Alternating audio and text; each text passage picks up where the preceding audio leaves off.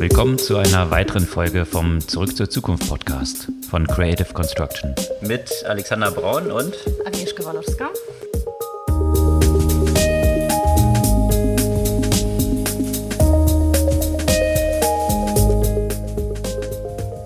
Was gab es Neues letzte Woche? Twitter war ja ganz schön stark in den Medien aus vielerlei Gründen. Vor allem auch aufgrund unseres alten Bekannten, der immer wieder hier auftaucht. Ja, dem Chef-Troller auf Twitter, Elon Musk, der jetzt nicht nur Chef-Troller ist, sondern noch ein bisschen mehr und jetzt dort investiert ist. Da gab es viel hin und her. Das beleuchten wir, inwiefern das konform mit der Regulierung oder wieder auch einen Konflikt mit der SEC, also der Aufsichtsbehörde auch in den USA hat. Und übliches Vorgehen, wie bei Elon Musk natürlich, mit sehr viel öffentlichkeitswirksamen Engagements. Ja, und auch die Frage danach, ob der Edit-Button bei Twitter, der kommen soll, ob der was mit Elon Musk zu tun hat oder vielleicht doch nicht. Abgesehen davon gibt es auch bei Twitter weitere News rund um Ukraine und Russland bezüglich der Einschränkung von Regierungsaccounts. Genau, was natürlich einige als Einschränkung der Meinungsfreiheit sehen wollen. Diskussion, die man natürlich immer wieder als ein soziales Medium hat äh, oder Vorwürfe mit dem man konfrontiert wird. Und wenn es um Einschränkung der freien Meinungsäußerung geht, da hat sich aber auch ein anderes Unternehmen ganz bekannt gemacht in der äh, vergangenen Woche. Es ist zu den Medien äh, durchgesickert, der Plan, eine Employee-App bei Amazon zu erstellen mit sehr umfangreichen Zensurfunktionen. Also da muss man sagen, da hat jemand gut bei China und Russland gelernt. Und bei China gelernt oder aus China kommt, gab es natürlich auch große News. Schein einer Fast Fashion Plattform für die TikTok-Generation, so lässt sich das wahrscheinlich zusammenfassen, hat eine Riesenfinanzierungsrunde zu einer Bewertung von 100 Milliarden angekündigt und ist damit so viel wert wie das ganze Unternehmen, was hinter Sarah und den ganzen zugehörigen Brands steht und H&M zusammengenommen. Was es damit so auf sich hat und welche Konsequenzen das auch, naja, aus Perspektive Sustainability, mhm. gerade im Fashion-Bereich Bereich so auf sich hat. Und wenn wir über Sustainability reden, dann ist der Schritt natürlich auch nicht weit zu Crypto-Payments und Bitcoin. Da gab es vergangene Woche jede Menge News, unter anderem von Robinhood, die jetzt eine eigene Wallet einführen, was es damit so auf sich hat und grundsätzlich der Payment-Integration auf Basis des Lightning-Protokolls in den größten Payment-Providern der USA, was es damit so auf sich hat, das beleuchten wir auch. Und auch die Zackbugs, die beleuchten wir auch noch, was da eigentlich werden soll. Genau.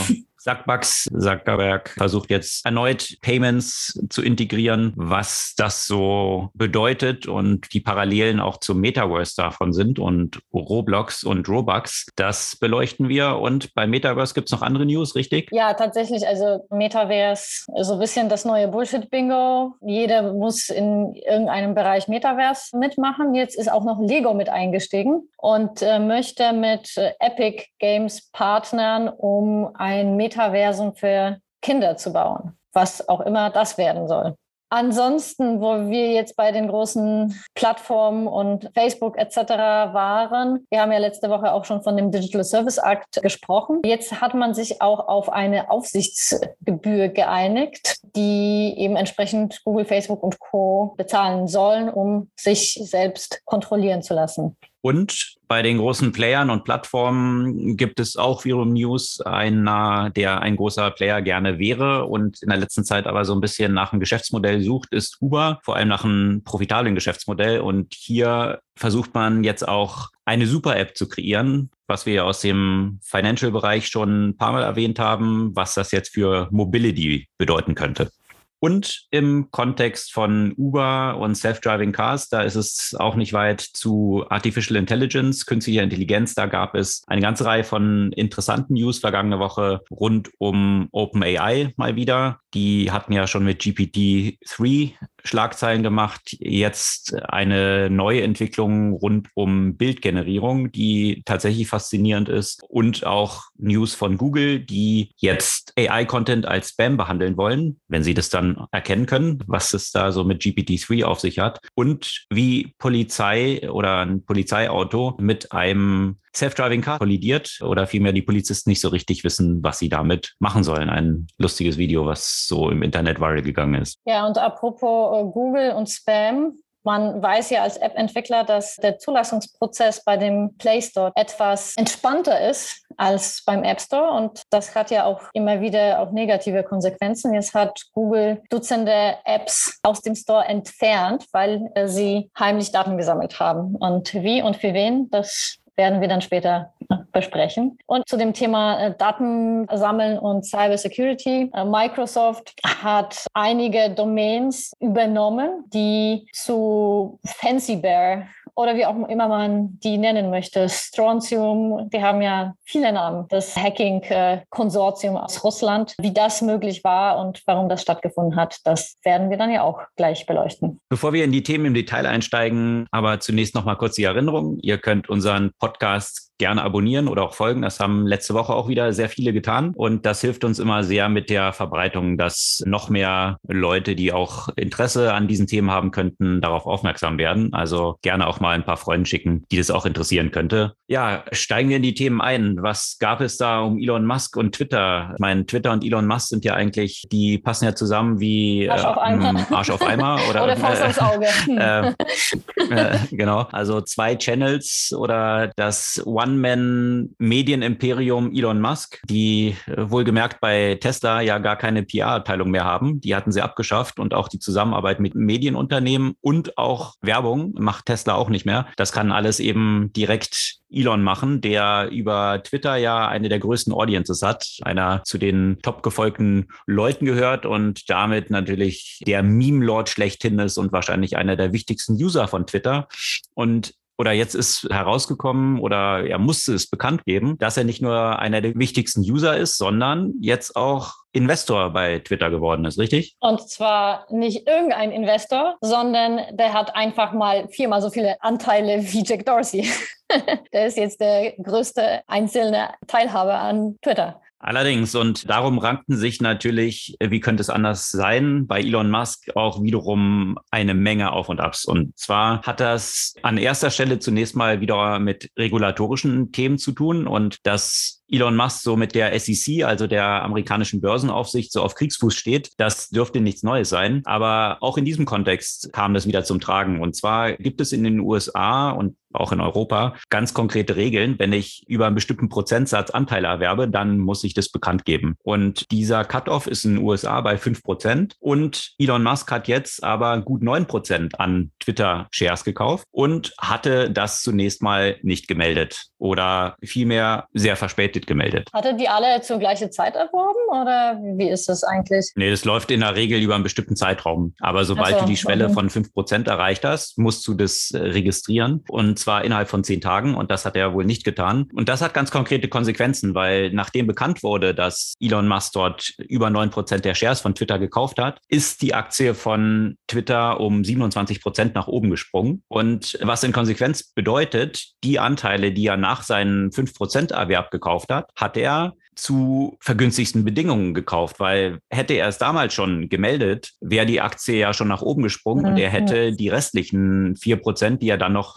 bis zu den neun Prozent gekauft hat, teurer bezahlen müssen. Und so gibt es Hochrechnungen, dass er damit etwa 150 Millionen Dollar gespart hat bei seinen Käufen, was für ihn natürlich Pocket Change ist bei äh, seinen derzeitigen 270 Milliarden Vermögen. Aber natürlich einzelne Investoren, die jetzt die Aktien verkauft haben, die haben sie dann natürlich zu günstig verkauft vor dem Hintergrund solcher eigentlich zu erfolgenden Meldungen. Und das war nur die erste Problematik rund um die Meldungen bei der SEC, weil es dann natürlich auch darum ging, ist er jetzt eigentlich ein aktiver Investor, ein passiver Investor? Und er hat diesen Eintrag, den er vorgenommen hat, dass er jetzt eben hier Investor ist, als passiven Investor vorgenommen. Da gab es natürlich auch schon wieder viele Diskussionen, weil diesem Investment von Elon Musk ging ja voraus, dass er vorher schon Umfragen gestartet hatte, was bei Twitter eigentlich alles verändert werden sollte und so weiter. Also ob er jetzt passiv ist, das sei mal so dahingestellt. Aber dann kam raus, er solle auch ein Board-Seat bekommen. Was dann wiederum bedeutet, wenn er ein Board-Seat bekommt, dann ist er nun definitiv kein passiver Investor mehr. Und alle freuten sich, Elon Musk ist an Bord und kann natürlich jetzt auch künftig aktiv nicht nur über Twitter durch einzelne Tweets die Entscheidung mitbestimmen, sondern auch aktiv im Board. Alle freuten sich, meinst du im Einführungszeichen aber, ne? naja, je nachdem. Äh, ich glaube, das muss ja extrem schwierig sein. Ich meine, der neue CEO von Twitter ist jetzt noch nicht so lange an Bord. Und dieses Störfeuer, was die ganze Zeit jetzt von dem Troll in Chief mhm. von Elon Musk dort kommt. Ich meine, letzte Woche allein, nur mal kurz, um es aufzulisten. Ja. Zunächst mal wollte er einen Edit-Button haben, sodass die Tweets äh, editierbar sind. Ja. Dann hat er eigentlich gesagt, ja, Twitter Blue, das ist dieses Premium-Produkt. Alle, die dieses Premium-Produkt haben, sollten eigentlich auch so ein blaues Checkmark bekommen. Das ist so dieses Celebrity, whatever, Bestätigung, dass man ein ja gecheckter oder confirmter Nutzer ist, durch Twitter bestätigt. Was so dieser Vanity-Tag ist für die meisten Leute, die dann so einen blauen Haken bei sich dran haben am Profil. Also das war dann so der Produktvorschlag und so weiter. So ging es dann noch mit zig Sachen weiter, wie Elon dann auch vorgeschlagen hat, dass zum Beispiel auch das Twitter Headquarter, was zurzeit in San Francisco ja kaum besucht ist, vielleicht ein Homeless Shelter werden könnte. Lass doch mal dazu eine Umfrage starten und so weiter. Also wirkliches Störfeuer, wo, wo man sich auch so fragen kann. Ich möchte jetzt, glaube ich, nicht CEO oder irgendwie Product Manager bei Twitter sein, wenn eigentlich Elon Musk jetzt vorgibt, was die Agenda meines Unternehmens die ganze Zeit ist. Aber das war nur die Randmusik und mit einer Platzierung im Board geht aber eine andere Regulierung einher. Und zwar darf man dann nur maximal 14,9 Prozent der Shares erwerben. Darüber hinaus darfst du nicht als aktiver Boardmember mehr Shares und Anteile des Unternehmens haben. Und jetzt die aktuelle News kam dann wiederum raus. Ach nein, er wird jetzt doch nicht Boardmember. Das hat jetzt der CEO bekannt gegeben. Und also, wie gesagt, wie es meist mit Elon Musk ist, ein riesiges Hin und Her. Er versteht es natürlich exzellent. Ich frage mich, wie viel davon zufällig ist oder natürlich auch wiederum gespielt, um möglichst viel Schlagzeilen zu generieren. Und das funktioniert natürlich super. In Konsequenz bedeutet das jetzt aber, dass er auch wesentlich mehr als seine derzeitigen 9% an Shares kaufen könnte. Wenn er jetzt nicht mehr aktiv im Board ist, kann er jetzt über die 15% hinausgehen. Und da gibt es natürlich jetzt auch schon Mutmaßungen. Aktuell ist die Gesamtbewertung von Twitter 37 Milliarden. Das Vermögen von Elon Musk 270 Milliarden. Also er könnte eigentlich einen Teil seiner Tesla-Shares jetzt beleihen und eine Controlling Stake, also auch über 50 Prozent der Anteile eigentlich an Twitter kaufen und dann sowieso bestimmen, was bei Twitter passiert. Da muss er nicht mehr sein eigenes Network gründen. Ne? Er hat sich doch so über Twitter beschwert, dass da jetzt kein Free Speech dort stattfindet und dass er quasi so nach äh, Trump-Manier jetzt ein neues äh, Social Network gründen möchte. Jetzt hat er sich das offenbar anders überlegt. Exakt. Jetzt äh, kauft er halt Twitter, ne? mehr oder weniger. Naja, das war mal wieder so die Ouvertüre, mhm. wenn man sich anschaut, zu welchem Zeitpunkt dieser Tweet hat er kam. schon wahrscheinlich Anteile. Und ne? jetzt weiß, da hat er ja schon Anteile gekauft gehabt. Ja? Also von daher war das natürlich wieder so die typische Elon Musk-Manier, auch wie er damals die Umfrage gestartet hatte, ob er zur Steuerzahlung dann Tesla-Aktien verkaufen soll. Der Verkauf lief damals ja schon längst und man macht natürlich als Elon Musk wieder so ein Medienevent draus, genauso wie es hier natürlich auch der Fall gewesen sein wird. Also schauen wir mal, das letzte Kapitel ist hier sicherlich noch nicht geschrieben in dieser Story und vielleicht wird Elon Musk dort noch ein bisschen aktiver bei Twitter. Zumindest das Geld dafür hat er ja und die Publicity auch. noch ein bisschen aktiver? Du meinst in der Company, nicht, nicht auf Twitter. ja, sowohl als auch. Win-win. Win-win oder lose-lose, je nachdem, aus welcher Perspektive man es betrachtet. Ja, und apropos Edit-Button. Also das ist natürlich ja auch schon sehr lustig, dass äh, Twitter das das ankündigt und sofort aber sagt, es hat nichts mit Elon zu tun. Oder das, Entschuldigung, die haben es nicht, nicht gesagt, das hat nichts mit Elon zu tun, sondern das hat nicht mit irgendwelchen Umfragen, die gestartet sind, zu tun. Die haben ja Elon da nicht explizit erwähnt. Aber ich muss persönlich sagen, ehrlich gesagt, mich nervt das, dass diese Möglichkeit nicht da ist. Wie häufig habe ich mich da vertippt und da wurde das schon irgendwie geshared und geliked und ich dachte so, hey, jetzt kann ich das nicht einfach nochmal löschen und nochmal schreiben. Aber es ist so peinlich, wenn da so ein Rechtschreibfehler drin ist. Bloß die Konsequenzen sind ein bisschen weitgehender. So habe ich am Anfang ja, auch gedacht. Ja, ich weiß. Bloß das Thema ist natürlich, und da gab es jetzt viele Diskussionen drum, also Edit, es geht darum bei Twitter, man kann was posten, aber das Einzige, was ich dann als Möglichkeit habe, nachher ist den Tweet zu löschen, aber ja. ich kann ihn nicht verändern. Und klar, wenn man jetzt so Schreibfehler drin hat, wäre das ganz nett, wenn man es könnte. Übrigens mit dem Premium-Service von Twitter kannst du es innerhalb von 20 Sekunden, aber das ist ja so eines der Features dieses, dieses Paid-Accounts, äh, der in Deutschland aber, glaube ich, äh, noch nicht aktiv ist. In USA gibt es das schon. Die Fragen, die sich da aber anschließen, da Twitter ja auch so eine Prominenz hat in dieser ganzen Medienberichterstattung und ein Tweet ein Ausgangspunkt für lange Diskussionen wiederum ist, wenn ich nachher den Content dieses Tweets verändern kann und es haben sich schon Diskussionen um diesen Tweet entfaltet und plötzlich verändere ich die Aussage komplett, wobei es dort dann auch viele Vorschläge gibt, dass man eben die Tracking-Historie ja. dann anzeigen kann, wie der Tweet äh, eigentlich gemeint war, was der ursprüngliche Tweet war und, und so weiter, sodass man die Edits eben auch nachverfolgen kann. Aber ein auf den ersten Blick sehr einfach erscheinendes Feature, wo man sagen würde, ja, ist ein No-Brainer, kann sich dann in, in so einem Kontext natürlich schon schnell als ziemlich komplex wiederum herausstellen und viele Konsequenzen haben. Ja, natürlich. Also klar, also gerade, gerade wenn da Sachen irgendwie tausende Male geteilt wurden und dann änderst du ja quasi diese Aussage des Tweets, natürlich. Ich meine, bei anderen, bei LinkedIn, bei Facebook kann man ja bei beiden ja auch die Texte editieren. Mit den Möglichkeiten, die man ja auch im Moment hat, auch bei Texterkennung, könnte man sich halt überlegen, in welchem Umfang man die Änderung halt zulässt, ja. Und mittlerweile kann man ja sicherlich erkennen, dass da eben zum Beispiel nur ein Rechtschreibfehler kollegiert wurde und nicht die Aussage, ja. Aber all diese Überlegungen, die du jetzt so schilderst, zeigen dann aber auch schon, wie viel Komplexität dann plötzlich wieder drin steckt, was auf den ja, ersten Blick als so ein ja. total einfaches, Absolut, ja klar, lass die Leute es auch editieren äh, bedeutet. Nee, ja, nee, letztendlich äh, viel in diesem Kontext hat auch mit offener Rede, Free Speech und freier Meinungsäußerung zu tun. Da gibt es aber noch so ein paar andere News rund um dieses Thema, die Elon Musk Kontrahenten um den, ja, wie soll man sagen, längsten äh, so betreffen äh, und das meiste Geld. Und das, ja. die, die, die, den größten Rocket. Mhm. Ja, ähm, wobei vielleicht davor noch, um bei Twitter zu bleiben, was ja auch noch eine Relevanz, auch für, also alles, was mit Free Speech zu tun hat. Twitter hat auch angekündigt, dass die offiziellen russischen Accounts einschränkt, weil eine ziemlich paradoxe Situation. In Russland ist Twitter ja quasi weitgehend eingeschränkt, aber der russische Präsident, diverse russische Ministerien, Botschaften etc. nutzen das Medium, um fleißig Propaganda zu verbreiten. Also intern eingeschränkt ins eigene Land, damit genau. nicht westliche Quellen das als Sprachrohr verwenden können, aber umgekehrt verwenden sie es selbst als Sprachrohr, um, wie soll man sagen, rechtfrei interpretierte News ja. oder eigene Positionierung zu den Geschehnissen, um es vorsichtig zu formulieren, das zu verbreiten. Das ist ja schon mal sehr vorsichtig formuliert.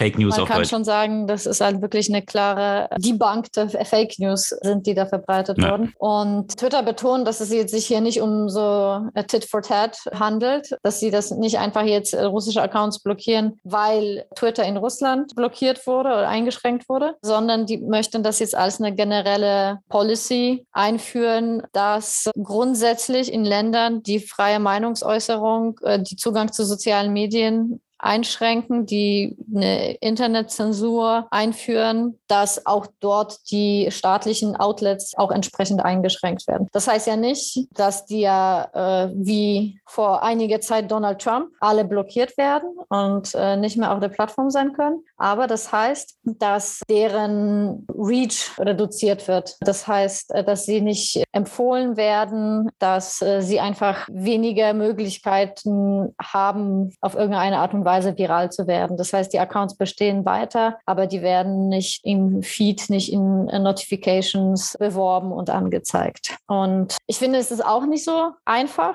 Also natürlich, natürlich befürworte ich das jetzt gerade in dem, in dem Kontext. Ich frage mich, was die für Kriterien zum Beispiel haben. Ist das jetzt, haben Sie das jetzt auch zum Beispiel auf Sri Lanka auch so gehandhabt? Wie handhaben Sie das in Ländern wie Äthiopien? So Länder, wo das vielleicht nicht ständig ein großes Thema ist. Und es ist ja auch sicherlich, ja, auch, auch wie alles, was mit Free Speech zu tun hat. Es ist immer so eine sehr delikate Geschichte. Ja, ich glaube, man, man landet sehr schnell in diesem Whataboutism-Thema dann dort, weil man dann eben sagt, ja, wie ist es dann mit Sri Lanka und warum hat man damals, als äh, die USA in Irak einmarschiert sind und hier irgendwelche Fake News verbreitet wurden, dass es dort Massenvernichtungswaffen gäbe, ist ja durchaus dann auch ein vergleichbares Thema von politischer Propaganda, die verbreitet wird. Ja, aber Sri Lanka und Äthiopien sind jetzt, ne? Das ist jetzt, das passiert ja auch jetzt lässt. Und USA, klar, 15 Jahre zurück kannst du jetzt nicht. Ja, ist trotzdem, trotzdem Whataboutism sozusagen, was dann immer von den Leuten vorgebracht wird, die, die gegen sowas argumentieren. Also jetzt dieser Einmarsch in die Ukraine wird ja auch immer darauf verwiesen, ja, aber was haben die USA damals gemacht? Also von daher dieses Whataboutism-Thema, das, das meine ich, was dann halt immer schnell entsteht, ist ja tatsächlich dann, dann auch ein Problem. Aber ich denke, man kann ja nicht das, das eine, was offensichtlich auf der Hand ist, wie hier Propaganda betrieben wird. Man kann ja das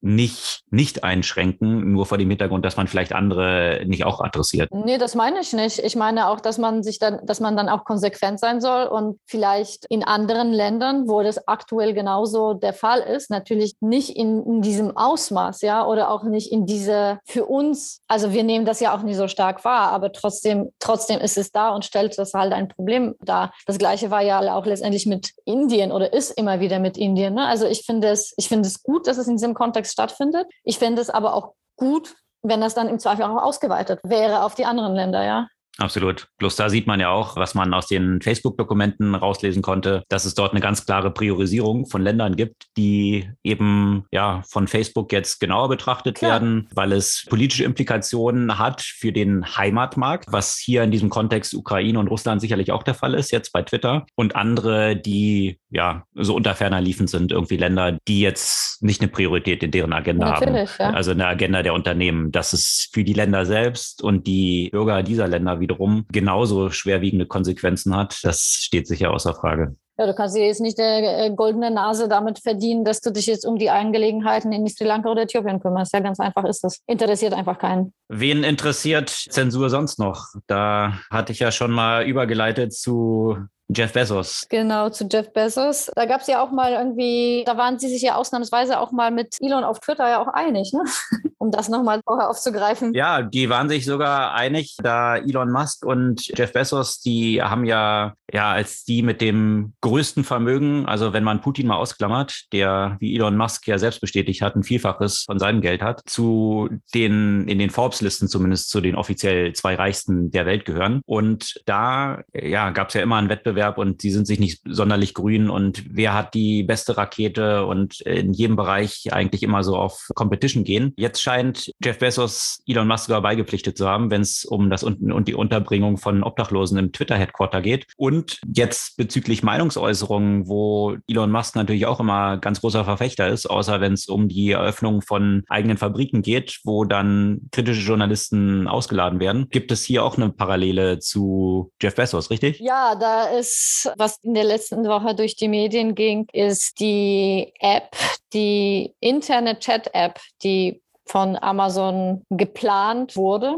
die mit sehr interessanten Zensur versehen wurde. Was ist das? Das ist eine Chat-App für Mitarbeiter dann, also so ein, so ein Slack. Mitarbeiter, genau, eine, eine interne Chat-App, okay. mhm. genau, so ein, so ein Slack könnte man so sagen, also für den internen Austausch. Nur, ja, also in Slack äh, oder wenn du so einen externen Anbieter hast, kannst du da wahrscheinlich nicht ganz so gut filtern, worüber dort gesprochen wird. Während du dir selbst natürlich die App baust, hast du ja quasi uneingeschränkte Möglichkeiten. Und der Filter ist schon sehr spannend. Also welche, welche Worte oder Ausdrücke dort blockiert oder zumindest angemerkt werden sollten. Zum Beispiel Union, Slave Labor, aber sogar Worte wie Restroom, also Toilette, weil man ja vielleicht sich noch erinnern kann um den Skandal, dass die Fahrer quasi nicht mal genug Pausen hatten, um mal die Toilette zu besuchen, sondern dafür Plastikflaschen nutzen sollten. Aber auch so Sachen wie Injustice, Ethics, Diversity, Fairness, Pay Raise oder This is concerning. also Das sind alles Sachen, die blockiert sind und in der App nicht verwendet Sachen, werden dürfen. Genau, genau mhm. alle Sachen, die dann äh, eben identifiziert werden. Also ja, somit kann man, also wenn man, wenn man nicht mehr die Concerns äußern kann, das ist schon wirklich sehr, sehr bedenklich. Ja, also gut, ich meine, wer glaubt, dass, dass er dadurch Diskussionen einschränkt, viel Spaß. Das führt einfach nur dazu, dass die Leute natürlich nicht dieses Kanal nutzen werden. Ja? Ich meine, die wissen ja auch, wie man andere Kanäle nutzt, wie Telegram, WhatsApp und so weiter, wenn sie sich darüber austauschen wollen. Aber ein Signal, das dadurch ausgesendet wird, ist meines Erachtens einfach verheerend. Was ich faszinierend finde, auch an diesen ganzen Diskussionen, natürlich gibt es viele Diskussionen auch um Cancel Culture, ja, dass viele Sachen ja auch nicht gesagt werden dürfen. Ja, also da, da gab es ja auch große Wellen, die so geschlagen wurden von Mitarbeiter, der geheiert wurde von Apple und bevor er dann an Bord gehen konnte, weil er ein Buch geschrieben hatte, wo Frauen ja ziemlich, ja, wie soll man sagen, derogatorisch behandelt werden, was aber so ein bisschen aufzeigen soll, wie auch so die Moral im Silicon Valley ist. Auf jeden Fall gab es dann natürlich riesige Diskussionen. War das dann rechtmäßig, ihn dann nicht zu heiern? Und Cancel Culture ist natürlich ein Riesenthema geworden. Aber was ich natürlich interessant finde, ist, dass gerade die Verfechter von freier Meinungsäußerung, gerade im Silicon Valley, wiederum auch die sind, die finden, dass Leute, die Cancel Culture in ihrer Vorstellung vorantreiben, eigentlich gecancelt werden müssen. Also das ist so dieses doppelte äh, Hoch minus eins, ja. Also was, was eben auch diese Themen, die du jetzt erwähnt hast, die in dieser App jetzt zensiert sind, sind ja auch Themen, die durchaus umstritten sind, wo es immer viele Diskussionen gibt. Und zum Beispiel der CEO von Coinbase hat ja damals bekannt gegeben gehabt, dass Mitarbeiter solche Themen, die so in Zweien sind, nicht diskutieren dürfen intern. Ja? Also da hat es bei Google ja viele Walkouts gegeben rund um, um solche Themen. Die Frage ist, wie reagierst du dann als Unternehmen? Ja? Also du willst eigentlich freie Meinungsäußerung, bist absoluter Verfechter davon, deswegen auch Blockchain und Decentralized und alles, aber verbietest dann wiederum zentralisiert, dass bestimmte Sachen stattfinden dürfen, weil das ein Thema ist, was von der Cancel Culture ja vorangetrieben wird. Also um Cancel Culture zu canceln, cancelst du die Cancel Culture. Also interessant, aber bist gleichzeitig Verfechter der, der Free Speech. Also da, da greifen, finde ich, viele Aspekte so zusammen, die wir hier eben auch bei Elon Musk sehen, der ja absoluter Verfechter der freien Meinungsäußerungen ist, so lange, bis es sich halt gegen ihn und seine Company dreht. Schon faszinierend, was dort für Allianzen dann so entstehen, die ja, durchaus etwas fragwürdig auch sind.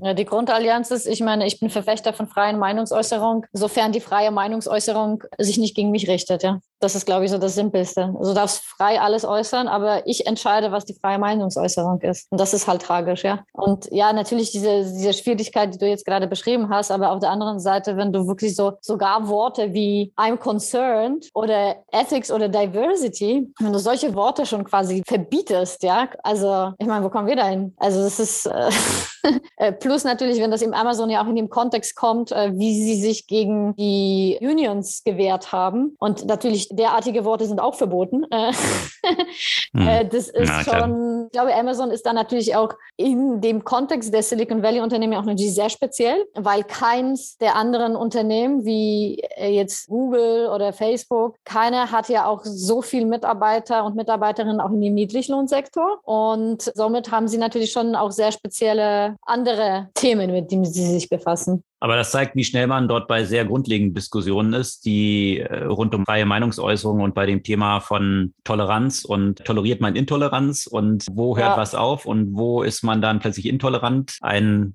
sehr sehr schwieriges Thema. Aber klar, bei solchen Grundbegriffen, wie du es jetzt genannt hast, ich glaube, dass es demokratischer Konsens ist, dass es Gewerkschaften geben kann. Sowas dann zu canceln und nicht zu tolerieren, ist sicherlich ein starkes Überspannen des Bogens dort in dieser Richtung. Stark überspannt hatte ja auch den Bogen vergangene Woche, hatten wir von berichtet, ein anderes Unternehmen, zumindest was seine Bewertung anging, und zwar Fast, die, naja, schon auf eine Milliardenbewertung zusteuerten, 100 Millionen geraced hatten und dann sage und schreibe 600.000 Umsatz im Jahr gemacht haben. Wir hatten ja letzte Woche von berichtet, die äh, suchten eine neue Finanzierungsrunde. Das hat dann nicht geklappt und äh, suchten dann einen Käufer. Und wie sich jetzt herausgestellt hat, hat das auch nicht geklappt. Also das, was sie dort äh, für diese 100 Millionen entwickelt haben, schauen wir mal, ob das schon alles ausgegeben ist oder sie jetzt ein bisschen was an die Investoren zurückzahlen. Aber zumindest 10 Millionen pro Monat verbrannt haben über ein Jahr. Na gut, das dürfte dann fast alles weg sein. Das scheint jetzt nicht so wertvoll zu sein, als ob das jemand jetzt kaufen wollen würde. Sie haben jetzt bekannt gegeben, dass Sie jetzt Ihre Türen schließen. Das ist natürlich tragisch für die Mitarbeiter, wobei viele gerade in diesem Tech-Umfeld jetzt nicht Schwierigkeiten haben, dort neue Jobs zu finden, äh, sind auch gleich wieder von anderen Unternehmen geheiert worden, hält sich dort wahrscheinlich in Grenzen. Mehr das Upside-Potenzial, was wahrscheinlich mit Stock-Options dort für die noch wichtig war, das ist wohl flöten. Fast hat ja auch damit geworben, dass sie ihre Umsätze verdreifacht hatten. Und da hatten wir zu Recht die Frage gestellt, ja, von welcher Basis ausgehend, wenn es der Gesamtumsatz nachher 600.000 war, dann kann man sich das so etwa ausrechnen. Das sieht bei einem anderen Unternehmen etwas anders aus, und zwar Schein. Ein chinesisches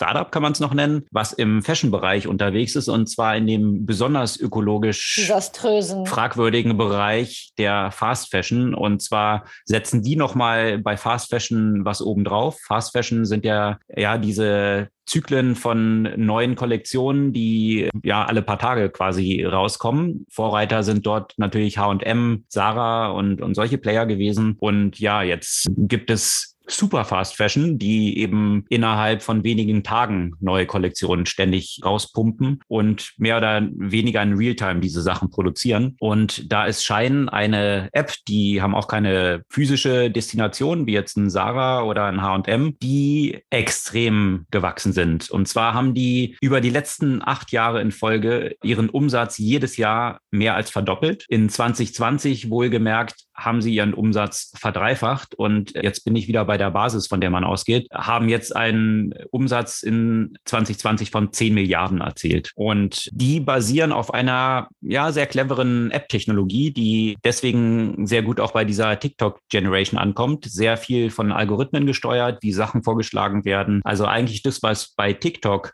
so süchtig machend funktioniert, das jetzt auf diesen Textilmarkt übertragen und ja, dementsprechend auch bei der gleichen Audience sehr, sehr erfolgreich. Die haben jetzt eine Bewertung oder eine neue Finanzierungsrunde bekannt gegeben, wo sie eins bis zwei Milliarden raisen. Man weiß es gar nicht ganz genau, aber allein, dass man schon von diesen Dimensionen spricht, also nicht, wohlgemerkt nicht die Bewertung, sondern das ist das Kapital, was sie neu aufnehmen, eins bis zwei Milliarden Dollar zu einer Bewertung von 100 Milliarden. Damit ist Schein, von denen wahrscheinlich viele Leute noch gar nicht nicht unbedingt gehört haben, wenn sie nicht in der Zielgruppe sind, ist jetzt so viel wert wie Sarah und H&M zusammengenommen. Und zu Sarah gehören ja noch viele Brands, also eben nicht nur Sarah, sondern Inditex ist ja das Unternehmen dahinter. Also ein extremen Erfolg, den Schein hier feiert und natürlich ein entsprechendes Desaster, was dahinter steckt. Also der CO2-Footprint von der Textilindustrie ist ja zusammengenommen mehr als sämtliche Flugzeuge und Schiffe weltweit. Das allein für diese Fashion-Industrie. Also extrem aus dieser ESG-Perspektive fragwürdiges Geschäft. Und da stellt sich eben auch für mich die Frage, was dann künftig künftig auch die Konsequenzen dort sein könnten, weil Schein wird ja auch früher oder später einen Börsengang anstreben, sonst würden ja jetzt nicht Investoren reingehen. Also Sequoia Capital zum Beispiel sind da jetzt reingegangen oder haben es nochmal erhöht, Tiger Global Management, also so die üblichen Player. Die werden ja auch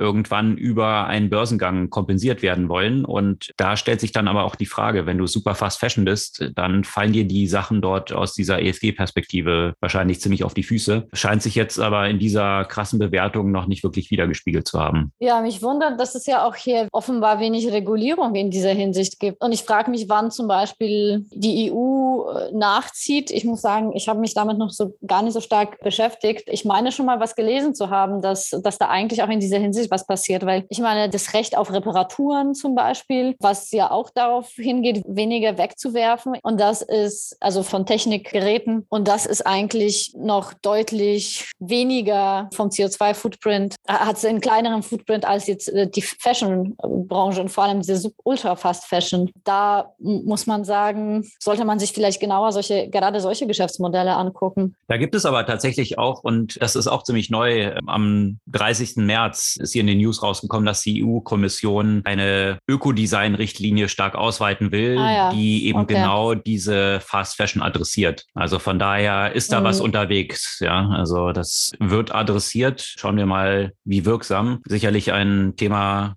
was großen Impact haben könnte, hier diese Fast Fashion entsprechend einzugrenzen. Also eine Zeit lang muss ich ja auch sagen, ne? also wir haben darüber von Schein, das war ganz lustig, ne? weil du ja vor einigen Monaten, wo du gerade von Schein erfahren hast und mich gefragt hast, ob ich das schon kenne und die so, ja, es wird mir irgendwie jeden Tag auf Instagram vorgeschlagen, wo du offenbar nicht in die Zielgruppe gefallen bist. Ja. Absolut nicht. Ich habe äh, nie über irgendwelche Ads davon erfahren. Und ich halt ständig, aber jetzt irgendwie auch nicht mehr. Vielleicht sind sie ja auch äh, stärker von Instagram auf TikTok umgeswitcht, aber mir sind letztens auch immer wieder so Accounts aufgefallen, auch so von Leuten, die ich kenne oder vage kenne, die wirklich so, keine Ahnung, jede Woche oder irgendwie alle paar Tage so neue, neue Klamotten präsentieren und dann drunter siehst du so Schein, ja? Ja, das ist schon echt dramatisch. Also viele Influencer fahren natürlich auch auf diesen Zug. Es gibt ja zig solcher Fast Fashion Player aus Großbritannien, aus den USA, die dort auch unterwegs sind. Schein ist bloß noch erfolgreicher jetzt in diesem Kontext. Aber ich kann da nur jedem eine sehr gute Doku, die teilen wir auch gerne als Link hier in den Show Notes äh, ans Herz legen, die beleuchtet, was so die Konsequenzen dieser ganzen Fast Fashion Industrie sind. Und äh, wie gesagt, absolute Empfehlung, sich das mal anzuschauen, wie tief hier die Auswirkungen sind. Und da kann man noch so viele Tweets absetzen und versuchen, weniger zu fliegen, wenn man dann aber gleichzeitig auf die Umweltproteste geht und äh, solche Klamotten trägt. Da liegt die Hoffnung im Metaverse. genau, im Metaverse, wo man dann virtuelle da Klamotten hat. Du dir jeden Tag zehn neue Scheinkleider kaufen. Ja? Genau, ohne ökologischen Footprint. Es sei denn, das ist natürlich dann auch wieder in der Blockchain hinterlegt, dass natürlich die NFT-Klamotten dann auch wiederum für das Schürfen oder das Hinterlegen in der Blockchain ziemlich viel CO2 wiederum produzieren. Das könnte natürlich auch wiederum die Konsequenz sein. Aber da gibt es auch Wege drumherum. Da hatten wir auch schon häufig von berichtet, dass eben technologisch hier Änderungen vorgenommen werden. Also ein Switch von Proof of Work to Proof of Stake, um es knapp zusammenzufassen, die weniger CO2-intensiv sind und auch das Lightning-Protokoll, also ein Protokoll, was auf der Bitcoin-Blockchain aufsetzt, aber quasi so ein Layer da drüber ist, dass sie, dass nicht jede einzelne Transaktion, die jetzt im kleinen Umfang auch stattfindet, in die Bitcoin-Blockchain geschrieben werden muss. Und dieses Protokoll liegt auch der Einführung von Bitcoin oder der Wallets in El Salvador ja zugrunde, wo auch kleine Transaktionen dann darüber eben abgewickelt werden. Und da gab es jetzt vergangene Woche auch wieder in Florida eine große Krypto-Konferenz und da in diesem Rahmen natürlich auch eine ganze Reihe von Ankündigungen. Unter anderem wurde jetzt dort bekannt gegeben, dass eine Reihe der größten Payment-Anbieter dieses Strike Wallet und die Integration von Lightning, des Lightning Networks auch integriert haben, sodass jetzt ganz normale Händler, sowohl online, da hat Shopify jetzt eine Kooperation auch bekannt gegeben, das integrieren können, als auch offline. Also von daher können jetzt Millionen von Händler Bitcoin-Transaktionen in Empfang nehmen. Und dort war es ja immer das Problem, wollen diese Händler denn überhaupt Bitcoin halten? Weil diese Fluktuationen, die da in der Bewertung drin sind, natürlich auch problematisch sein können. Hier bietet Strike aber die Möglichkeit an, dass das in Realtime in Dollar konvertiert wird, sodass die Händler dann überhaupt kein Problem hätten und keinem Volatilitätsrisiko ausgesetzt sind. Also durchaus eine Möglichkeit, dass hier Bitcoin immer stärker in diesem Massenmarkt ankommt und eben über das Lightning Network auch tatsächlich ein Zahlungsmittel werden könnte. Davon abgesehen hat vergangene Woche auch Robinhood bekannt gegeben, dass sie jetzt eine eigene Wallet etablieren. Das haben sie auch schon für einzelne Nutzer testweise am Laufen. Das bedeutet, bisher kann man natürlich über Robinhood auch Krypto kaufen. Bloß dann sitzt es halt auf dem eigenen Account und man konnte es jetzt nicht aus Robinhood irgendwie rausschicken. Das ist ähnlich, wie es hier in Deutschland bei vielen der Fall ist. Wenn ich über Trade Republic und ich glaube über, wie ist es bei Nuri? Hast du da eine eigene Wallet, dass du es dann auch daraus transferieren kannst? Ja. Okay. Aber häufig ist es so gelöst, dass es einfach dort bei dir im Account sitzt, aber du jetzt nicht wirklich eine eigene Wallet hast, wo du es an andere schicken kannst. Du kannst beides bei Nuri. Ja. Bei vielen ist es eben, da, da kannst du es nur kaufen und verkaufen, also einfach nur das Trading ist implementiert, aber nicht wirklich als eine vollwertige Wallet. Das implementiert Robinhood jetzt auch und damit sind 20 Millionen Kunden, die bei Robinhood natürlich sind, schon ein ziemlich großer Hebel, was den Marsch Richtung Massenmarkt auch für Bitcoin und andere Kryptowährungen dann ebnen könnte. Mal abgesehen von dieser Payment Integration, die ich da vorgeschrieben hatte. Also von daher schon eine ganze Reihe von interessanten News, die ja jetzt nach der negativen News, über die wir über Kryptoregulierung in der EU vergangene Woche ja berichtet hatten, durchaus auf der positiven Seite von Krypto zu verbuchen sind. Rund um Geld und Währung und Payments gab es aber auch noch andere News, die äh, diesmal wiederum aus dem Facebook-Universum oder Meta kommen, richtig? Ja, stimmt. Also ich finde es besonders, also ich meine, ich muss da schon so ein bisschen schmunzeln, als ich da den Begriff Zackbugs äh, äh, äh, gelesen habe. Ich hoffe, die nennen das wirklich so. Ja, das wäre geil. Das hat auch der Gründer von Twitter hat auch gleich sich dazu gemeldet. Zuckbucks, also wie gesagt, Zuckerberg und Bucks in den USA ja Geld. Das ist so wohl intern bei Facebook der Begriff, der von den Mitarbeitern verwendet wird. Sicherlich nicht etwas, was Mark Zuckerberg als Begriff mhm. haben wollte. Ja. Ähm, das wird auch nicht die offizielle Bezeichnung sein, natürlich, aber das wäre natürlich schon lustig. Naja, ich habe mir überlegt, Metabugs, ja, könnte Metabugs das dann vielleicht ein Begriff sein, der dann rauskommt, der vielleicht erfolgreicher ist als Betamax, was ja bei Videos schon nicht so gut geklappt hat. Naja, schauen wir mal. Auf jeden Fall, der Hintergrund ist der, dass Facebook natürlich ja auch schon häufiger versucht hatte, eine eigene Währung zu etablieren. Damals mit Diem, das auch eine Währung sein sollte, die global verwendet werden kann, auch außerhalb von Facebook. Und da sind natürlich die Regulatoren dann reingegrätscht und Facebook musste dieses Projekt beerdigen. Jetzt soll es eine Währung sein, die nur innerhalb der eigenen Meta-Plattform entsprechend eingesetzt werden kann. Und damit kopiert Facebook eigentlich das, was viele andere Plattformen schon machen. Also zum Beispiel so ein Roblox, die ja auch von Facebook jetzt aktuell kopiert werden. Roblox ist ja eigentlich schon ein Metaverse Play. Jetzt will Facebook ja auch Meta werden. Und dementsprechend auch eine eigene Währung dort drin haben. Und das hat natürlich eine ganze Reihe von Vorteilen. Ich meine, wenn du jetzt so eine eigene Währung hast, hat es direkt zwei Vorteile. A, die Leute, die zum Beispiel bei Roblox eben für interne Transaktionen diese Robux dann dort verwenden. Hier gibt es eine hohe Take Rate von der Plattform selbst. Das heißt, ich kann Dollar in diese virtuelle Währung umtauschen, kann es dann in der Plattform verwenden und bei jeder Transaktion, die ich aber mit diesen Bugs innerhalb dieser Plattform ausführe, nimmt sich Roblox einen bestimmten Prozentsatz. Also das ist schon mal ganz interessant für den Plattformbetreiber. Und wenn ich jetzt diese Währung wieder umwandeln will in Fiat, also Dollar zum Beispiel, dann fällt nochmal eine sehr heftige Gebühr an. Ich glaube, das ist um die 20 Prozent, muss ich noch nachschauen. Aber das heißt, es ist ein hoher Incentive,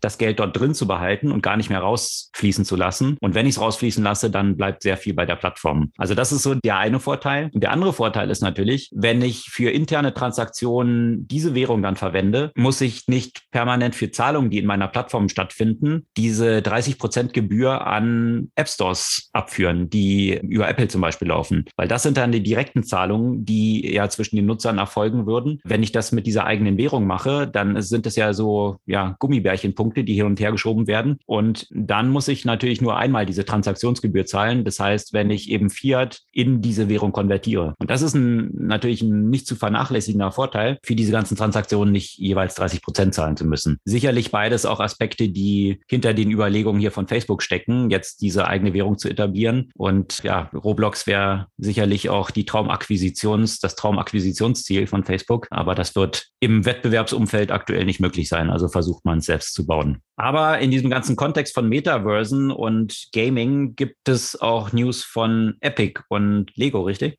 Ja, genau. Allerdings sind die News ja auch, finde ich, noch so ein bisschen knapp und allgemein. Also klar, man merkt ja schon die ganze Zeit, dass jeder versucht auf das Thema Metaverse einzusteigen. Und man muss ja auch sagen, Lego ist in jedem Fall ein Unternehmen, das Technologietrends ganz genau beobachtet und was die Innovation angeht, ja durchaus immer wieder dabei ist. Deswegen ist es ja auch sicherlich nicht verwunderlich. Und da natürlich eine große Zielgruppe logischerweise Kinder und Jugendliche sind, passt es ja auch, dass die in Zusammenarbeit mit Epic Games eine Metaverse für Kinder bauen wollen oder für Kinder und Familien. Mehr Details geben sie eigentlich gar nicht, sondern sagen, soll ja so ein familienfreundliches Virtual Space sein. Und ich meine, das haben immer wieder diverse Unternehmen versucht. Ich habe ja selbst in so einem Unternehmen gearbeitet, das schon 2008 war das oder so, so virtuelle Welten für Kinder bringen wollte. Es ist natürlich technologisch 14 Jahre später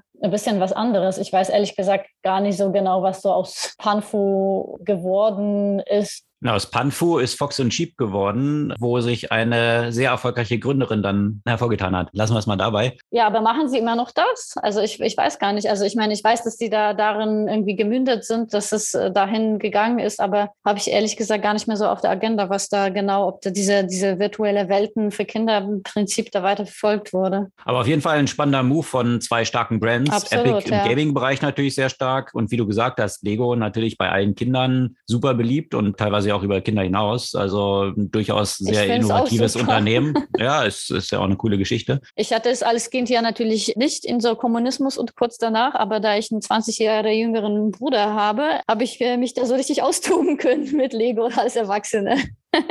Und ich hatte es nicht, weil ich äh, Waldorfschule eher so Holzklötzchen aneinander bauen musste, statt äh, Plastik. Plastik ist ja schlecht, die Sachen zusammenzustecken. Ist es ja auch, aber auch da macht Lego ja viel mit. Ne? Die waren ja auch eine der ersten Companies angekündigt, dass sie eigentlich auch CO2-neutral werden wollen und dass sie an neuen Materialien arbeiten, die eben dieses Plastik ersetzen sollen. Mhm. Also mhm. auch da sind sie eigentlich ganz gut dabei. Schauen wir mal, ob sie es schaffen. Mittlerweile sind natürlich schon mit Plattformen, wie wir es erwähnt haben, mit Roblox und natürlich auch Minecraft und solchen Geschichten gibt es natürlich schon Riesenplayer in diesem Segment, die dort entstanden sind. Ob man es jetzt schaffen wird, dort ausreichend Leute, jugendliche Kinder dort rüberzuführen, sicherlich ein Versuch, den diese Unternehmen nicht auslassen dürfen. Ja, die sind aber auch alle jetzt nicht gerade an Kinderkinder, sondern eher, also, sondern eher an Jugendliche. Ne? Und du musst ja, was natürlich jetzt wirklich Kinder, vor allem kleinere, äh, auch unter 13, musst du ja auch ganz andere auch Auflagen und, und Sicherheitsstandards halt erfüllen. Und und da glaube ich, dass du dann schon einen dedizierten Player brauchst, der gerade diese Zielgruppe abholt und der auch den Eltern ja quasi die Sicherheit gibt. Also von daher, und da ist natürlich Lego durchaus auch einfach ein vertrauenswürdiger Partner. Mhm.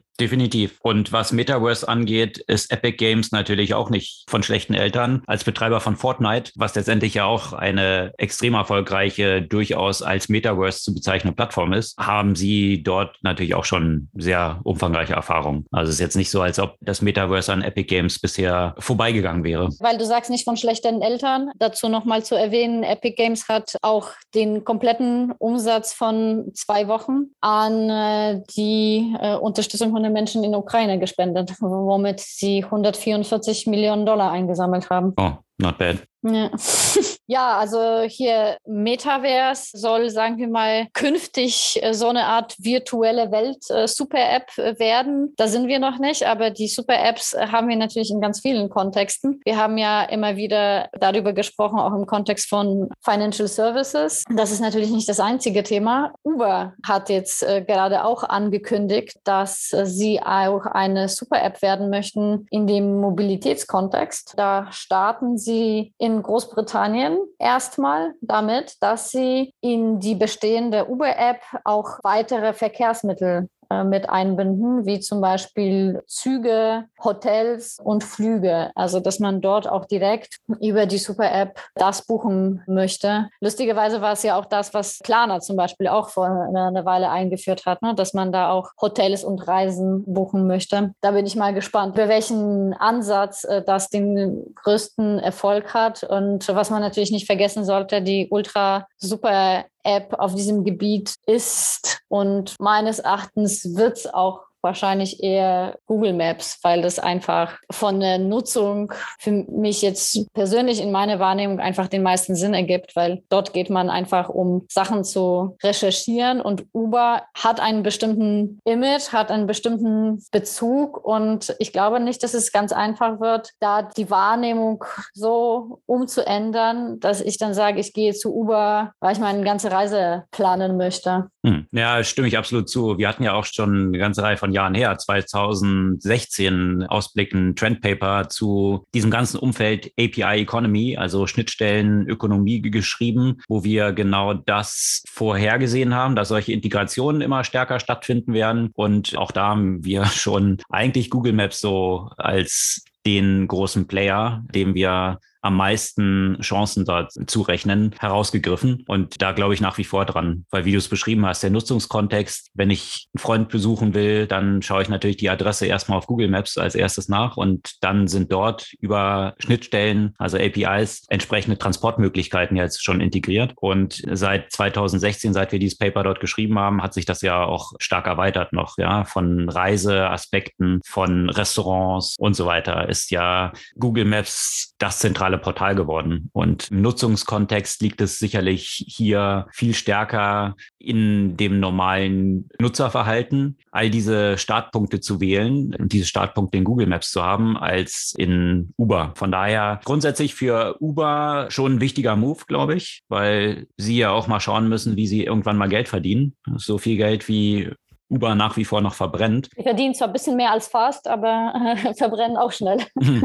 Genau. Und hier bietet sowas natürlich, indem ich jetzt externe Player integriere, hohe Profitabilitätsmöglichkeiten. Also wenn diese Flüge und Züge und was auch alles dort dann integriert wird, dann über Uber gebucht werden, dann laufen ja eigentlich nur diese Service-Fees, die Uber dafür kassiert, bei Uber durch. Also, und von daher ist das fast 100 Prozent Profit, wohingegen all die anderen Geschichten, die so über Uber laufen, Fahrer, also der gesamte Umsatz wird ja auf dieser Fahrt erzielt, wovon letztendlich Uber wiederum das Größte abgeben muss. Das heißt, die Profitabilität ist dort sehr niedrig. Also alle Umsätze, die jetzt über APIs dann so extern erzeugt werden, gehen natürlich mehr oder weniger direkt in den Gewinn rein, was sehr attraktiv dann ist aus so der Bewertungsperspektive. Aber letztendlich ein interessantes Vorgehen, was wir dort mit Super Apps sehen. Zunächst mal von allen Playern, ob es, wie du es beschrieben hast, ein Klarna ist, die erstmal sehr spitz in den Markt reingehen mit einem spezifischen Offering und dann nachher überlegen, wenn wir jetzt die Kunden gewonnen haben, wie können wir sie noch weiter monetarisieren und diesen Nutzungskontext ausweiten. Also diese Player aus dem Payment-Bereich, die versuchen ja dann immer stärker in E-Commerce und äh, wie du es auch beschrieben hast, natürlich dann Reise und solche Themen auch zu gehen. Was bietet sich an in diesem ganzen Finanzkontext rundherum? Und jetzt aus der Uber-Perspektive, Uber Kuba hat ja auch schon eine eigene Währung. Von daher, dieses Thema, was man dort hat, wird aus der Perspektive natürlich auch vorangetrieben. Aber ich würde auch meine Chips da auf Google Maps setzen. Aber ich, was ich halt irgendwie echt immer wieder faszinierend finde, wenn du, egal wo du bist, ne, in welchem Bereich, du siehst am Ende mit den Dienstleistungen, also sei es die Neobanken, sei es sowas wie Uber, mit den eigentlichen ursprünglichen Dienstleistungen kannst du eigentlich kein Geld verdienen und du verdienst erst Geld, wenn du eigentlich auf Werbung setzt, weil nichts anderes ist es, die Integration von den APIs als quasi Affiliate Marketing das, was die machen, ist Affiliate-Marketing. Die verdienen halt einfach über Provisionsvermittlung an die Partner, ja. Und das ist halt das, womit du halt am, am ehesten in diesem Bereich Geld verdienst. Ja, und die andere Parallele, die da drunter liegt, die ich spannend finde, ist grundsätzlich diese Pendelbewegung, die man dort immer sieht. Du hast einen Ausgangspunkt von hoch integrierten Plattformen. Also ob das jetzt Banken waren, die sämtliche Services anbieten oder ob es damals ein Craigslist war, wo du alles drauf hast. Dann kommen spezialisierte Player plötzlich und disrupten diesen Markt, indem sie Verticals für für ein bestimmtes Thema rausbilden. Ob das jetzt im Trading, hier Trade Republic ist, ob N26 als Bank ganz spezifisches Offering nur hat. Und dann gewinnen spezialisierte Player, weil sie diesen Service besser betreiben können als diese, die alles machen, gewinnen dort plötzlich viele Kunden. So, und wenn man diese vielen Kunden hat, dann muss man sich überlegen, okay, wie monetarisiere ich die jetzt besser? Also weite ich meine Services auf und das Pendel schwingt wieder in die andere Richtung, dass ich plötzlich wieder zu einer Art Gemischtwarenladen wäre, wo ich irgendwie alles anbiete, bis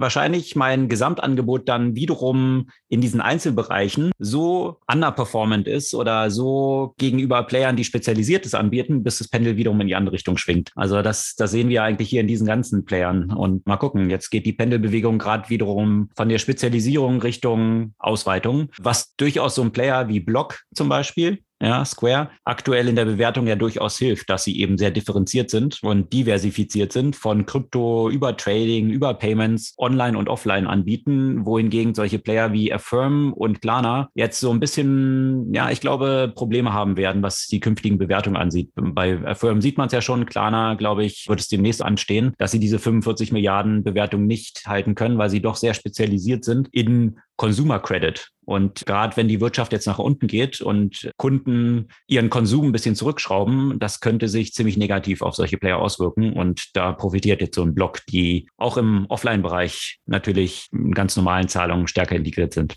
Ja, und ich glaube aber, dass der dritte Aspekt noch, also jetzt zwischen Vertikalisierung, zwischen so Spezialisierung und einem breiten Spektrum von Dienstleistungen. Und das ist, glaube ich, das, was man in vielen, also gerade in Fintech, aber auch in anderen Bereichen sieht, ist so ein bisschen beides zu verbinden. Also die Spezialisierung auf eine bestimmte Zielgruppe und trotzdem für diese Zielgruppe einfach ein breites Spektrum an Angeboten halt anzubieten und einfach mehr dieses Thema User Journey. Und das ist so das, wo man bei einigen gleich auch ein Stück weit das Problem sieht. Man weiß nicht so richtig, für wen sie das machen, ja. Und die versuchen alles zu machen, aber ohne ganz konkrete Spezialisierung oder Fokussierung auf eine Zielgruppe. Und dann fragst du dich, da fehlt irgendwie irgendwas, wenn du so alles für alle machen möchtest oder so ein bisschen von allem für alle, während du dann, wenn du sagst, du hast eine ganz konkrete spezielle Zielgruppe und schneidest alle möglichen Dienstleistungen drumherum, um diese Bedürfnisse dieser Zielgruppe zu erfüllen. Ich glaube, das ist vielleicht so der dritte Aspekt, mhm. der, der da auch eine Rolle spielt. Ja, eine Erweiterung des Pendels von genau. alles für alle zu eine Sache für eine Zielgruppe zu alles für eine spezifische Zielgruppe.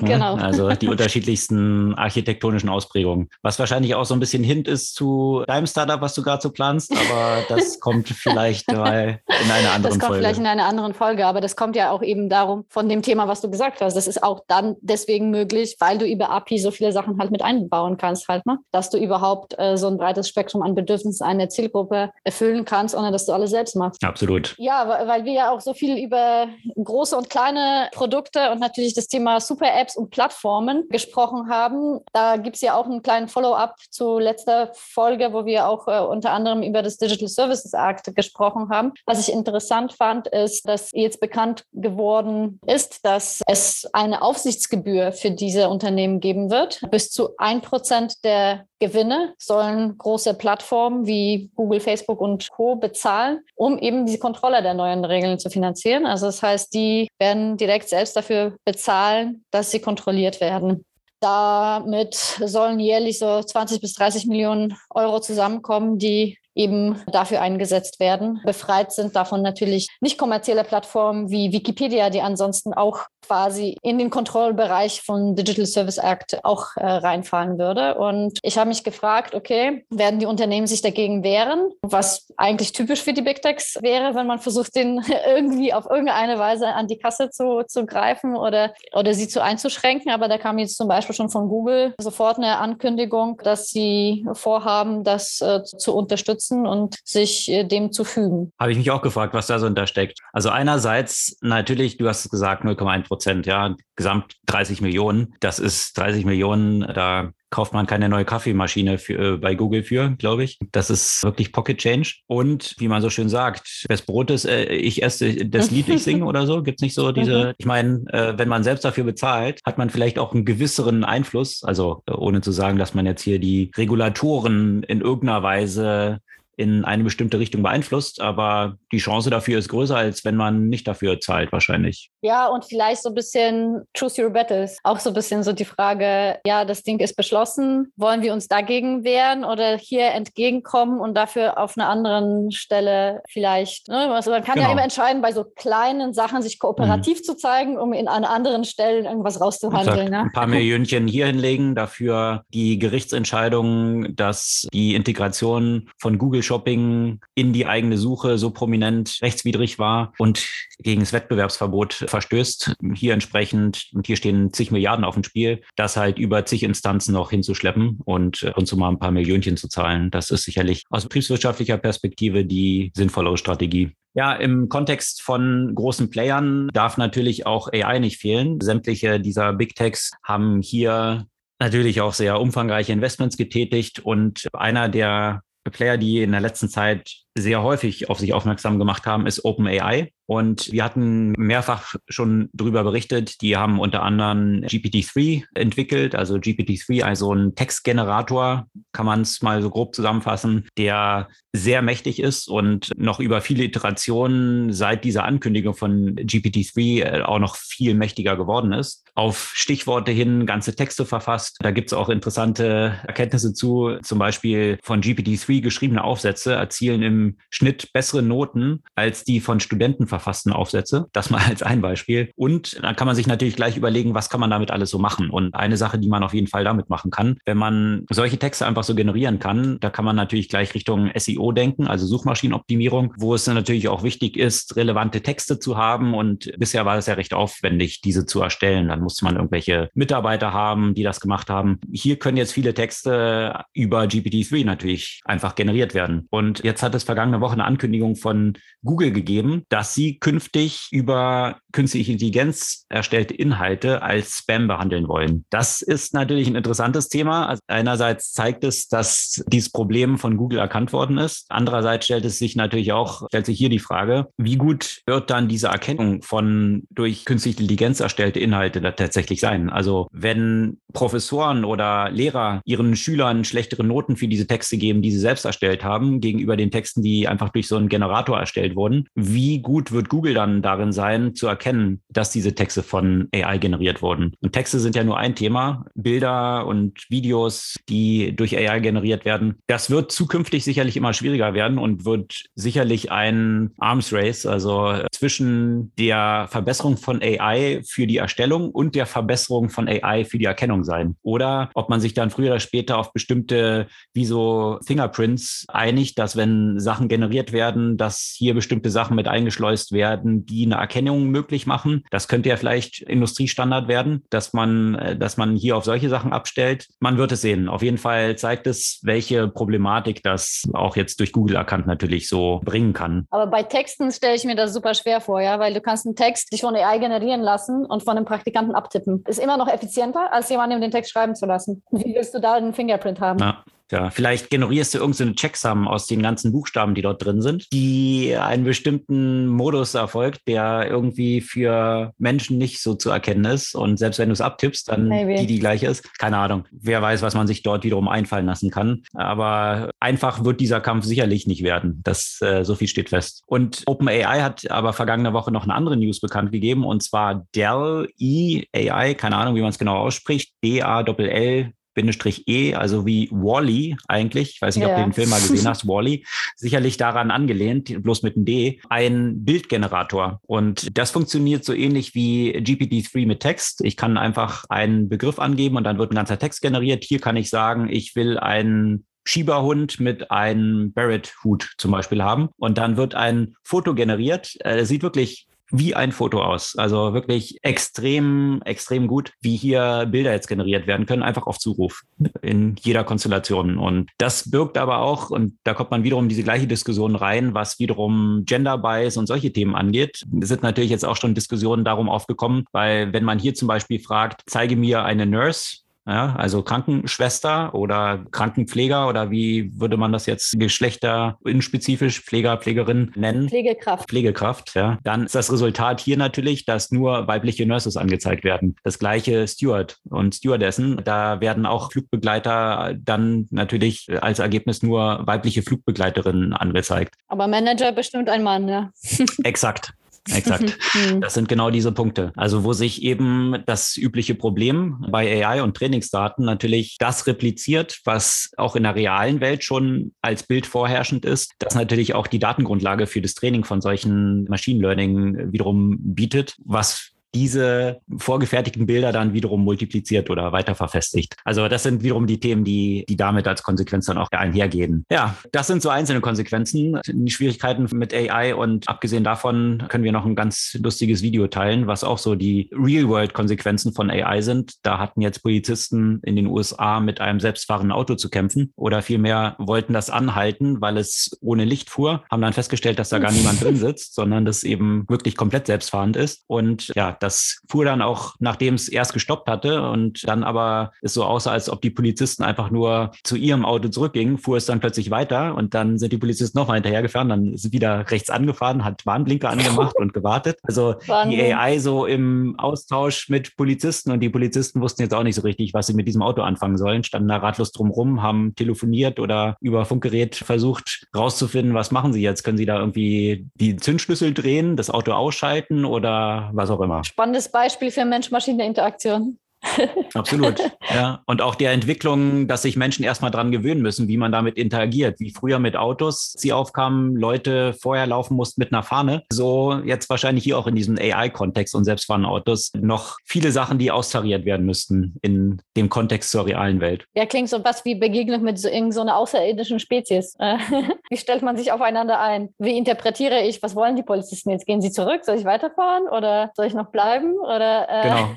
Und umgekehrt, wie interpretieren die Polizisten auch jetzt, genau. was das Ding jetzt macht? Was kann ich als Mensch jetzt als Interaktion machen? Stelle ich mich dann davor, dann hält's oder kann ich jetzt irgendwie einen Zündschlüssel ziehen, dann ist es aus? Oder wie, wie reagiert dieses komische Ding, was ich nicht verstehe, auf meine Interaktion wiederum? Und ich, also ich meine, und das ist ein potenziell reales Problem, wenn wir jetzt von selbstfahrenden Fahrzeugen ja sprechen, weil eine der möglichen Anwendungsfällen ist ja auch, dass sie eben keine Personen befördern, sondern zum Beispiel jemanden nach Hause bringen und dann sich selbst einparken. Das heißt, diese Situation, dass du als Polizist mit einem selbstfahrenden Auto in dem kein Mensch drin ist, interagieren wirst, ist durchaus realistisch als Case halt. Ne? Und das heißt, äh, da müsste, muss man sich wirklich auch überlegen, was, was sind auch die technologischen Möglichkeiten der Polizei in diesem Kontext, in diesem Begegnung mit so einem selbstfahrenden Auto. ich kann mir schon vorstellen, dass hier auch noch ein bisschen Regulierung lang kommen wird, so wie es im Straßenverkehr dann die Regulierung kam und irgendwann keiner mehr mit einer Fahne vorher herlaufen musste und man irgendwie Straßenregeln, Verkehrsregeln eingeführt hat, Ampeln und Vorfahrtsregeln und all diese Geschichten. Ich glaube, hier hier gibt es noch ziemlich viel dann auch. Natürlich müssen sich diese selbstfahrenden Autos auch an diese Regeln halten, aber es wird auch sicherlich eine ganze Menge zusätzlichen Regelungsbedarf geben, wie man an solchen Interaktionen jetzt sehen kann. Die Polizei muss irgendwie so ein, irgendwelche Schilder mit QR-Codes haben, die dann Maschinen interpretieren können als Anleitung zum irgendwas tun oder keine Ahnung. Oder irgendein so Master, Master Key, oder ja. so. Aber ja. bei so einem Master Key hat dann ja auch wiederum andere Konsequenzen im Zweifel, so was so die Privacy und Security angeht. Ja. Also und hierzu gibt es auch eine sehr gute Folge übrigens von Black Mirror zu den selbstfahrenden Autos und dem ganzen System und welche Konsequenzen und Missbrauchsaspekte damit so reinspielen können. Den Link zu der Folge können wir dann auch gerne in den Shownotes teilen. Grundsätzlich auch eine Serie, die empfehlenswert ist. Absolut. Und apropos Security und, und Privacy-Fragestellungen. Google hat ja in der vergangenen Woche äh, Dutzende Apps aus dem Play Store entfernt, weil sie eine Softwarebibliothek beinhaltet haben, die personenbezogene Daten gesammelt hat und zwar ohne des Wissens der betroffenen Nutzer und Nutzerinnen. Und das sind verschiedenste Art Apps von irgendwie Blitzer-App bis zu Wetter-App, also alle möglichen möglichen Sachen. Es hat sich herausgestellt, dass äh, da eine Softwarebibliothek von der Firma Measurement Systems drin ist, die Netzwerkinformationen, äh, Zwischenablage, GPS-Koordinaten, E-Mail-Adressen, Telefonnummern und so weiter gesammelt und übertragen hat. Und jetzt heißt es, äh, dass dieses Unternehmen im Zusammenhang mit der Tätigkeit von amerikanischen Nachrichtendiensten zusammenhängt. Die Firma äh, hat zwar einen Sitz in Panama, Panama, aber mit Verbindung zu einem Unternehmen in Virginia, das wiederum ein Vertragspartner von den US-Nachrichtendiensten ist. Also vermutlich waren das hier die Amerikaner, die versucht haben, über bestimmte Nutzer ein paar Informationen zu sammeln. Das machen natürlich nicht nur sie, sondern wie man ja weiß, die Russen flächendeckend ja auch schon seit einer Weile. Das Konsortium, das diverse Namen trägt, wahrscheinlich das bekannteste Fancy Bear, das auch als Strontium, äh, APT28 und ein paar andere Namen hat, das eine Hacking-Gruppe, die mit den wiederum russischen Nachrichtendiensten verbunden ist, deren Domains, die äh, vor allem ukrainische, aber auch andere Medien und Organisationen angegriffen haben, hat jetzt äh, Microsoft übernommen. Es waren Domains, die